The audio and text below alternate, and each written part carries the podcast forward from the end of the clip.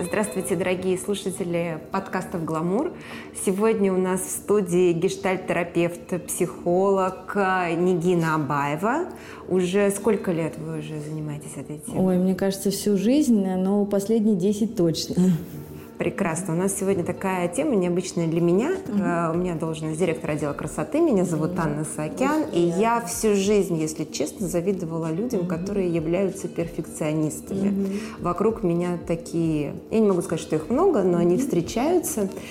И, если честно, Наверное, вы меня сейчас тоже продиагностируете, mm-hmm. есть ли во мне этот, mm-hmm. я не знаю, комплекс это или не комплекс. Mm-hmm. Но я всегда смотрела на, свои, на таких людей и восхищалась, потому что мне казалось, что они способны вообще на все, а ты рядом с ними чувствуешь себя каким-то вот э, неправильным. Mm-hmm. Вот скажите все-таки, пожалуйста, что такое перфекционизм? Все-таки это хорошо или плохо? Mm-hmm. И как с ним быть? Много ли к вам приходит таких клиентов? Да, приходит очень много. Это действительно такая панацея нашего времени, потому что очень а, общество требовательное, очень невротичное. И а, работая и с бизнесом, и не только, конечно, мы постоянно сталкиваемся с такого рода клиентами. А, насколько это хорошо или плохо? А, конечно, будучи директором, такого сотрудника иметь хорошо, потому что он будет исполнять э, все до последнего. То есть спать не ляжет, но сделает все в своем лучшем виде. Вот. Но с точки зрения, каково этому человеку, то, конечно, не очень хорошо.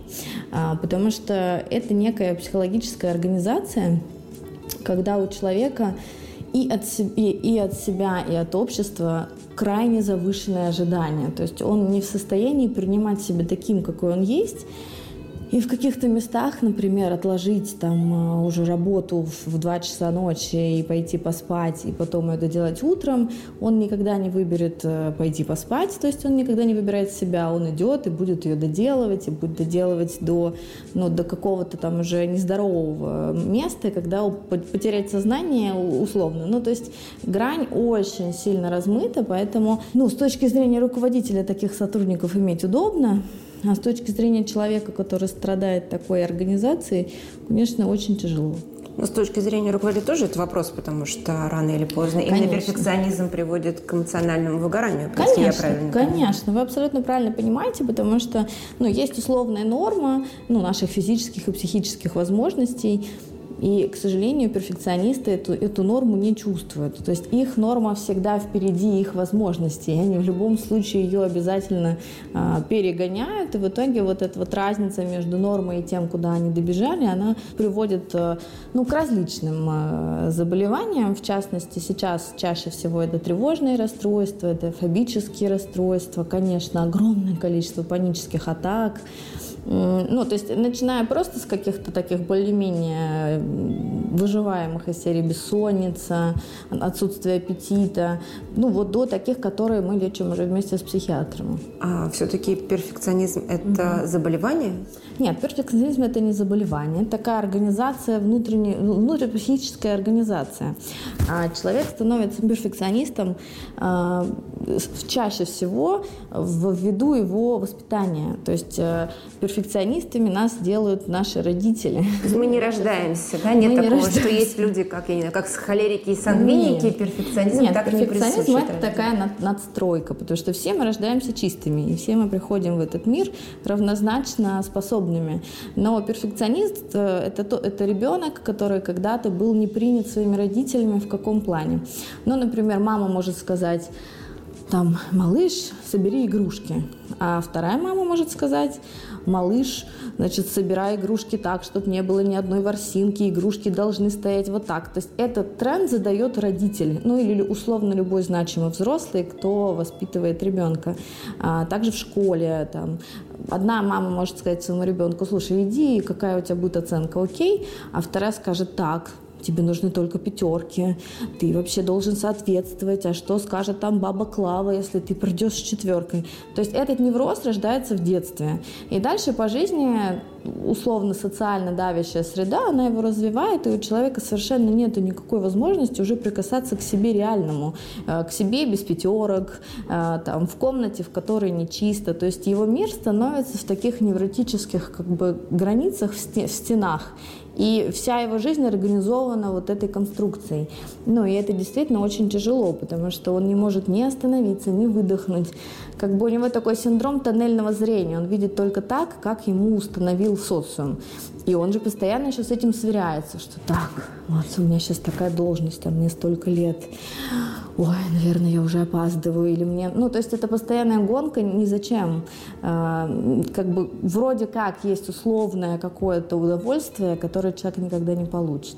То есть это такое большое разочарование в лонгитюде, что он тратит очень много сил, очень много времени и, к сожалению, никогда не дойдет до результата, потому что это не, не реальный результат, а невротический. Но ведь бывают счастливые примеры, или это уже не перфекционизм? Вот сейчас у меня будет вопрос, когда, например, человек выстраивает себе четко цели, или, как и сейчас, карту желаний, или план жизни, идет от пункта к пункту,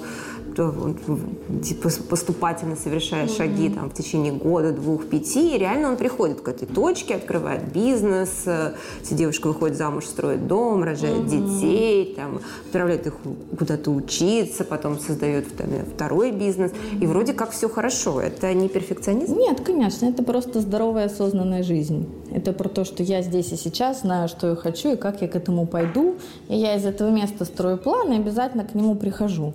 Но это больше больше про осознанность. Это, это, эти люди не гонимы никем. Они как бы спокойно э, анализируют ситуацию, там, себя, принимают себя такими, какие есть. А перфекционисты – это те люди, которые не могут себя принять такими, какие они есть, потому что в детстве их такими не принимали. То есть вот почему сейчас э, такой тренд, э, ну, все терапевты всех направлений – родителям во всех возрастах говорят, пожалуйста, пожалуйста, безусловная любовь, принимайте своих детей такими, какие вы есть. Потому что это очень важно для того, чтобы человек научился опираться на себя и верить, что он такой, какой он есть, хорош, что ему ничего для этого не нужно. Потому что ну, вот это вот образование про то, что ну вот с пятерочкой придешь, как бы хороший, там, м-м, четверку принес, ну мог бы и лучше. И ребенок сразу обесценивается, и постоянное неудовлетворение ожиданий родителей приводит вот к такому ощущению, что ну, ну я вообще не очень, я неудачник, я ничего не смогу. Ну и дальше, соответственно, это раскручивается там в разные стороны. Но корень зла обычно в детстве. Слушайте, вы сейчас меня просто не то что убили, но я знаю, что у вас двое детей, да, и они довольно маленькие. И мы сейчас еще прочитаем, наверное, тот пост, который вы буквально на днях опубликовали для своей дочки, э, то, что надо повторять каждой маме. Но у меня, например, сыну 18, угу. и я понимаю, что да, я старалась дарить безусловную любовь угу. и принимать, но иногда ты реально понимаешь, что он плохо учится, угу. а в состоянии учиться лучше, и надо его как-то мотивировать. И очень сложно не сдержаться, mm не сказать, ну, как бы, конечно, четверка классная, ты же мог бы и на пять, в принципе, ну, тебе просто надо было чуть-чуть, чуть-чуть постараться. И я как мать понимаю, что это лень, угу. которая в жизни будет мешать, потому что она, у меня уже есть свой личный опыт, угу. я поняла, что она также мешала мне. Угу. А вот где все-таки этот баланс и эта граница между безусловной любовью, я тебя принимаю таким, какой он есть, угу. и тем, что дети вырастают достаточно инфантильными, mm-hmm. ничего не хотят, не знают, куда развиваться и не умеют вот это преодолеть. Потому что перфекционизм, который, как я понимаю, был, например, в моем поколении, мне 40 с лишним лет, mm-hmm. и это советскую эпоху, это был перфекционизм, mm-hmm. который тебе помогал преодолевать очень серьезные трудности mm-hmm. и препятствия. Когда ты оказывался в критической ситуации, ты мог их преодолеть. Если сейчас этого нет, что человеку mm-hmm. заменяет и позволяет в критических ситуациях Да, выживать? вы абсолютно правы. Мы очень сильно связаны с историей. И история нашего государства как раз про то, что поколение родителей нашего возраста, они вынуждены были выживать. И их посыл нам был не очень безопасный. Конечно, это было «иди, добейся», там э, только пятерки. То есть это было из небезопасности среды. В целом там развалился союз, было страшно, непонятно. Не было вот, действительно времени и посыла заниматься безусловной любовью. Все росли как росли, и сейчас мы это в терапии правим. Вот. У наших детей, конечно, среда более стабильная, более безопасная, мамы более осознанные. Мы, с одной стороны, получили ну, невротических мам, воспитанных э, пред, предыдущим поколением. Сколько у нас процентов невротических мам? Ну, очень много, очень много. У нас действительно до сих пор очень жесткие социальные стандарты по отношению ко всему, к материнству, к детству, какой должна быть мама, э, какой должен быть сотрудник. То есть это, правда, очень культурально. Вот. И, но так как современные дети, конечно, они растут уже в других условиях, и глобально мы можем выдохнуть хотя бы вместе безопасности, что у нас хотя бы один президент у большинства всю жизнь. Ну, то есть, действительно, мы в другом месте. И тогда у нас есть время подумать о том, как их можно мотивировать не из страха. Ну, то есть, все мотивации поколения наших родителей, это было из ужаса, из страха, что если не, не заработаешь, умрем с голода. То есть, это такое прям вот, ну, такая была организация очень сильно невротическая. Сейчас действительно мы можем вам говорить какие-то более спокойные вещи и приводить примеры. То есть что мы можем делать? Мы можем показывать свой пример. Там, ну вот, смотри, я вот так, вот так. А во-вторых, конечно, ну, мне очень кажется важным искать реальное предназначение ребенка. То есть, что тоже не происходило с нами. Ну, как-то всем казалось, что вот есть папа экономист, значит, и экономист, мама бухгалтер, значит, и бухгалтер. И в этом очень сильно снижалась энергия и мотивация.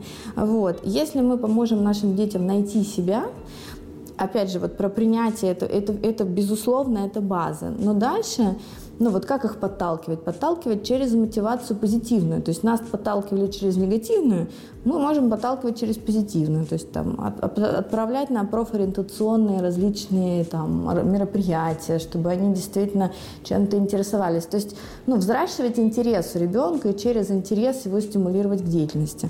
Про оценки это в любом случае должность, такая вынужденная работа родителя. Мы никуда не денемся, и тут действительно нужно а, ну, разделять себя и ребенка, кому нужны эти оценки, да, то есть, ну, насколько а, это больше ваш интерес или это все-таки его интерес. Ну и говорить правду, что вот смотри, вот, ну вот там, вот этот там дядя какой-нибудь условно родственник учился вот так, посмотри, вот такой результат, здесь вот такой, а ты выбирай. То есть, ну вот про равенство и про такую, про правду, что смотри, мир вот такой, к сожалению, ну вот здесь надо постараться, чтобы было вот это. Если тебе это не нужно, это твой выбор, но ты там будешь лишен того-то, того-то. То есть, ну как-то максимально просто, максимально бесстрашно, а вот, ну вот как есть, что вот смотри, вот мир такой. Вот я вот так шла, папа так шел, ты можешь вот так идти. То есть не организовывая ужас в этом месте, ну, то есть, если ты ничего не делаешь, ты никуда не дойдешь, а больше про, вот, про такой росток интереса, что вот, что бы тебе было бы интересно, кем бы ты хотел стать. Чаще всего подростки сворачиваются в том месте, когда они не знают, что делать. Ну и тогда включается невротический родитель, и что-то с ним начинает делать, и потом он в 30 лет приходит на терапию и говорит, вы знаете, я понял, что я всю свою жизнь прожил зря, потому что я как бы ну, исполнял прихоти своей семьи и совершенно не знал вообще, что я хотел, вот я решил спросить в 30 лет, кем я хочу стать. И это же тоже какая-то часть синдрома перфекционизма, да, исполнение воли родителей. Ну, это вынужденная, да, такая история. Конечно, чтобы быть хорошим. Ну, то есть все дети в базовом своем таком комплексе хотят быть хорошими для своих родителей. Это, ну, такой, за любовь. Вот. И, конечно, если любили за что-то, и из детства этот паттерн привит, то он будет всю жизнь, ну, как-то вот угождать, стараться, почувствовать себя э, хорошим и принятым. Но вот и в этом такая ловушка, что на самом-то деле, получается, он себя таким никогда не почувствует, потому что это действительно изнутри. И почему вот я написала это письмо своей дочке любимой, то, что я очень много работаю с девушками, а, причем различных э, национальностей. У меня есть некий, некая этническая часть э, в работе, то есть я работаю с разными э, жительницами нашей страны, да, из разных республик. И базовое, что я замечаю, это вот не любовь к себе, очень критическое отношение. А, самое, наверное, вот сильное из того, чтобы я выделила, это зависимость от мнения других. Что вот что скажут люди, а, что скажут родители, то есть полное отсутствие опоры на себя и вектор вот извне, что там, не что здесь во мне, как я это проживаю, а что там и как они на это смотрят. И это действительно ну, сложно и страшно, потому что все время оглядываясь на социум, конечно, человек не может жить спокойно, он, он никогда не, не оправдает ожиданий всех. И я тогда им э, про это говорю, что да, ты это ты, ну, и неважно, как там Маша, Глаша и кто на тебя смотрит, но вот здесь ты и здесь и сейчас. Как тебе, вот ты сама, что ты про это думаешь? То есть приходится разлеплять человека с его вот этим фантомным страхом а, от общества. Мне кажется, в социуме я сейчас еще назову, что у Нигины Абаевой очень легко найти в Инстаграм Нигина Абаева, да, и вот этот пост, адресованный дочке, здесь много советов, я зачитаю буквально, наверное, да, основные, а, что то, тот, который я очень люблю, ты никому ничего не должна, угу. кроме самой себя, наверное, я бы добавила, да? да. Ты не должна соответствовать чьим-либо ожиданиям, ты имеешь право мыслить, думать, делать, жить, дышать, как ты хочешь, и выбираешь. Это только твоя жизнь. Присвой ее значимость и ценность для себя, ценность своей жизни и себя. Угу. Будь свободной и смелой. Люби всей душой, дари тепло. У тебя все впереди, ты обязательно будешь счастлива. Прекрасный совет. Но теперь все-таки давайте поговорим, а если две ситуации, да, во-первых, угу. если девушка сама перфекционист, угу. и она, допустим, это уже в какой-то момент понимает и приходит угу. к психологу, то угу. какой здесь путь? И второй момент, что делать, если ты постоянно находишься рядом с перфекционистом. И здесь, наверное, тоже стоит разделить, mm-hmm. это твои коллеги, как тебя, себя с ними вести, да, то есть понять, что чему-то можно научиться и что взять хорошего, и что делать, если это мужчина, в который, там, который либо уже твой муж, либо ты с ним встретилась, потому что это отдельная, наверное, история. Да, это очень разные дороги. Конечно, если девушка сама понимает, что вот так образовалась ее жизнь, сформировал свой опыт, что она смотрит на этот мир глазами перфекциониста, то, конечно, в терапии мы начинаем, естественно, с детства. Кто ее такой сделал? кто ее лишил этой любви к себе, кто давал ей какие правила, установки, как ее мир э, сформулировался таким, то есть что ей движет перед тем, как она что-то делает, как она делает эти выборы. Ну и, соответственно, в терапии человек получает новый опыт. То есть самая главная задача терапевта – это научить человека принимать себя таким, какой ты есть.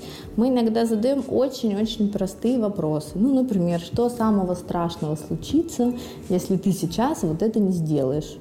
Ну и, и сталкиваешься с ужасом в глазах, но ответа нет, потому что ничего не случится. И когда мы вот как, как, как пусту, так по листику снимаем вот эти вот невротические листочки, то есть все вот эти образования, которые социум, родители наложили, человек начинает вдыхать, ему становится легче, он как оковы скидывает. И он понимает, что ну да, ну вот, ну есть у меня работа, ну хорошо, ну даже если меня сейчас уволят, ну я найду другую.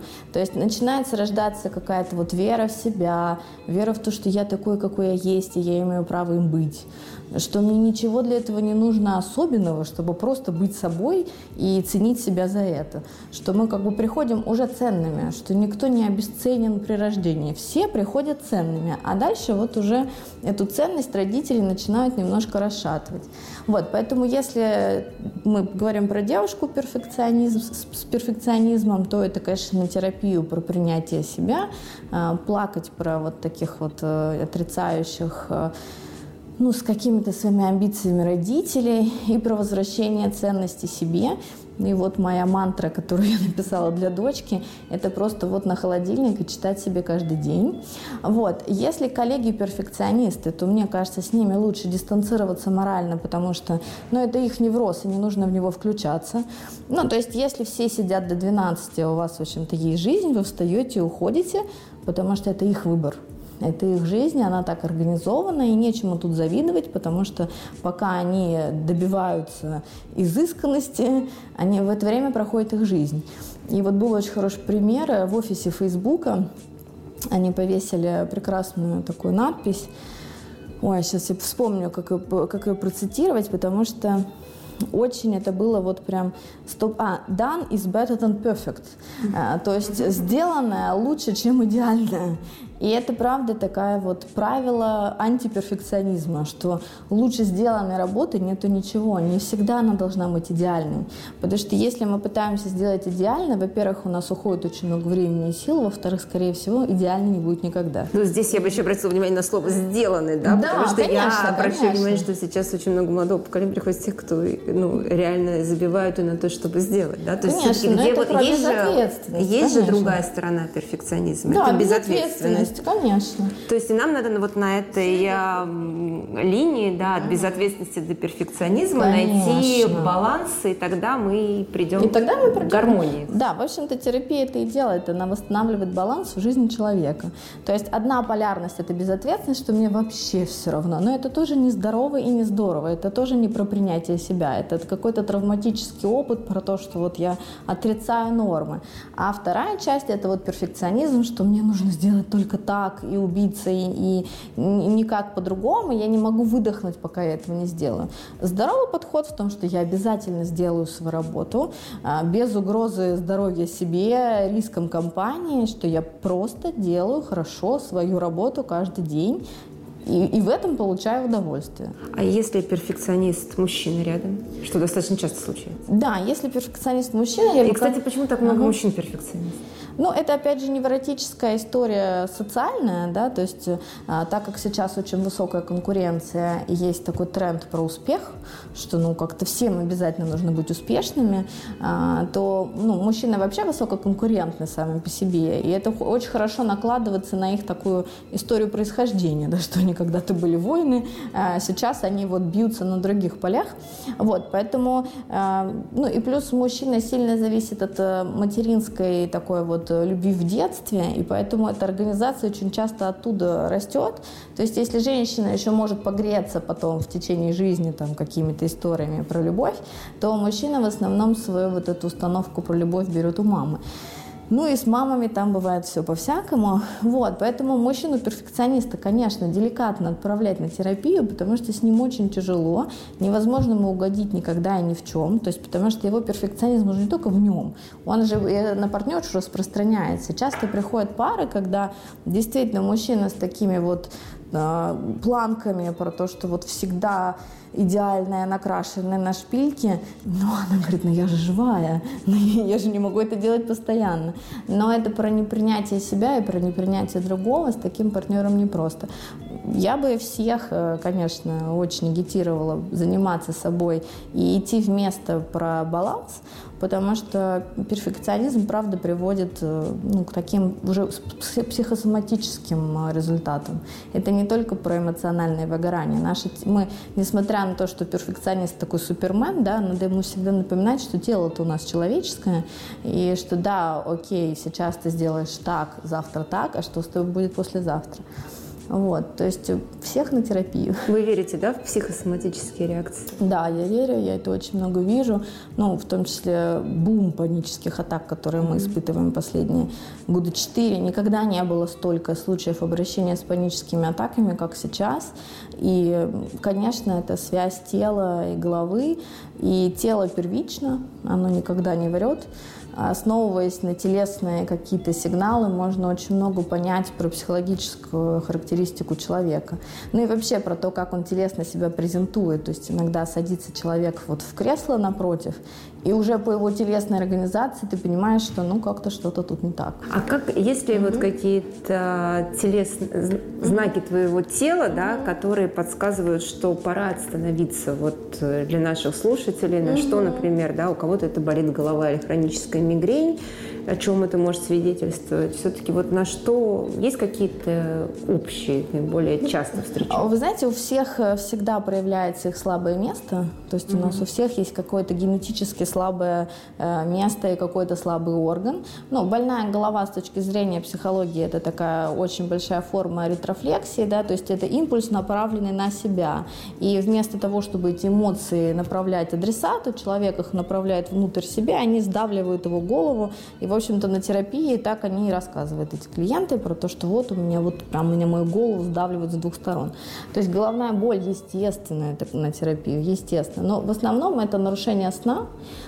ну, вот такие именно перфекционистические симптомы – это нарушение сна, нарушение питания, расстройство пищевого поведения. То есть если все было нормально, и вдруг Конечно. это резко началось? И тут это... вдруг резко я не могу уснуть там долго, или я а, на, на гормональных скачках под, под, подскакиваю в 5 утра и больше не могу уснуть.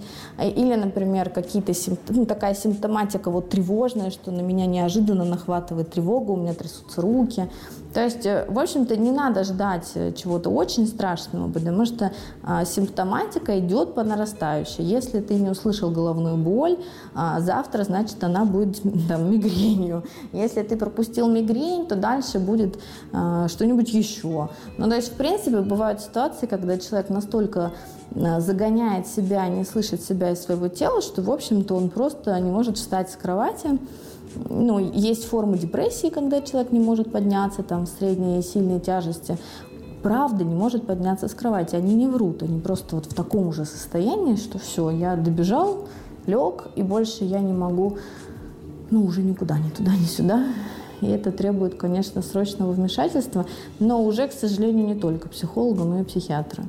То есть вот тут риск такой, что если вовремя не обратиться к психологу, следующий шаг – это уже психиатрия. Эти для тех наших слушателей, угу. которые, например, сейчас, в данный mm-hmm. момент почувствовали, что, наверное, ой, я перфекционист, мы же любим ставить конечно, диагнозы, да? Конечно. А, дадим какой-нибудь совет, mm-hmm. да? Не всегда же, не все хотят идти к психологу, не mm-hmm. все хотят идти к терапевту, а, что вот если вот я сейчас решила, что, ой, я перфекционист, у mm-hmm. меня как раз вот заболела правая рука, зачесалась нога, вот что нужно сделать, какой себе вопрос задать, чтобы остановиться и прийти вот в эту точку гармонии между безответственностью, перфекционизмом veganismo, в точке счастья, может быть, и так можно назвать. Я очень слабо верю, что это можно сделать самостоятельно, так как этот человек, э, ну, он таким вырос, это его форма, которая проросла, как вот в дереве внутренняя структура.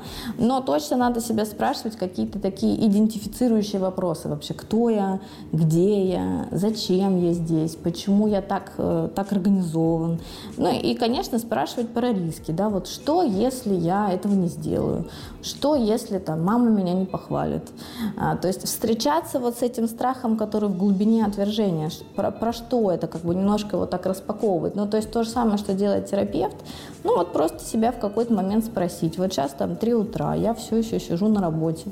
Что я здесь делаю? Где бы я мог оказаться?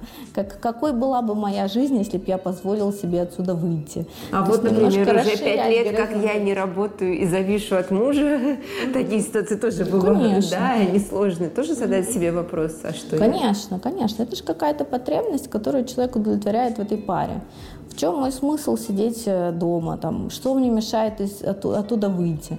То есть, ну, это, это совсем не про перфекционизм, да, это, наоборот, про нехватку ресурса что-то изменить.